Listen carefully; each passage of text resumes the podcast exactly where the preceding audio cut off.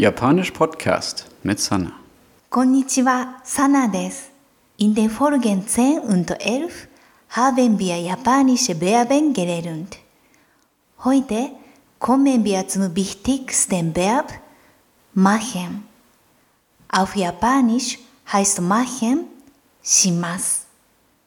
Das Verb ist sehr nützlich, denn ihr könnt shimas zusammen mit dem Partikel o hinter Nomen stellen. Aus den Nomen werden dann Verben. Nehmen wir ein Beispiel. Arbeit heißt auf Japanisch Shigoto. Eine Arbeit machen heißt dann Shigoto wo shimasu. Noch ein Beispiel.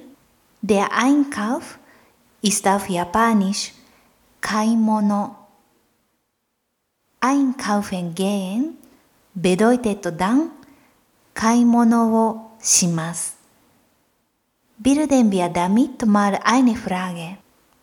Was wirst du morgen machen?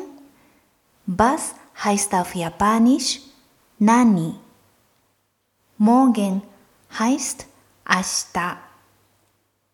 Im Deutschen bleibt ja für unsere Frage die Zukunftsform.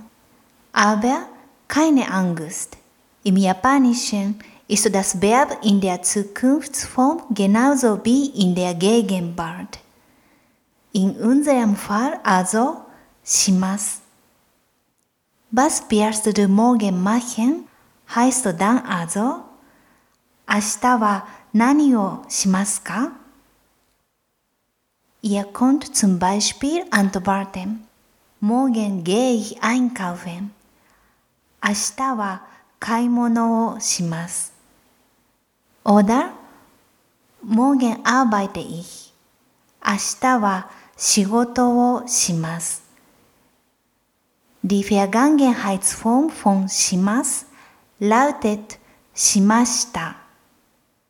Ich habe gelernt heißt also 勉強をしました。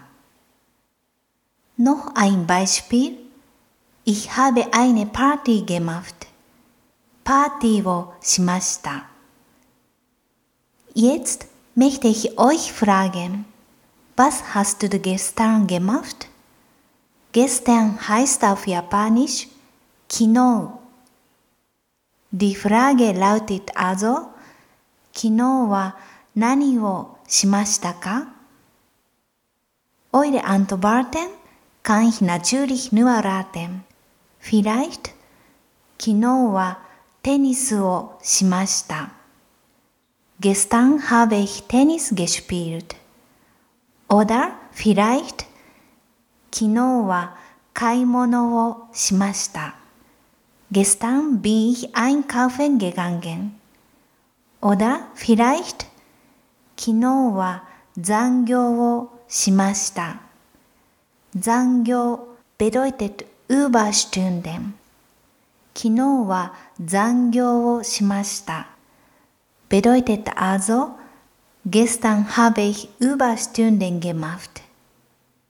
In diesem Fall würde ich euch als Japanerin erwidern, お疲れ様でした。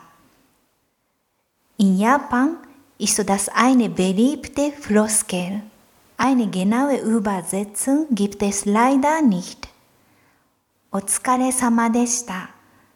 bedeutet ungefähr so viel wie Du hast so viel gemacht. Bitte ruh dich aus.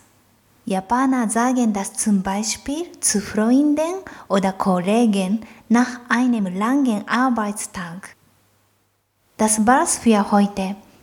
Die Vokabeln stehen wie immer auf meiner Homepage jpodcast.de じゃあまた。お疲れ様でした。チュース Japanisch Podcast mit Sanna.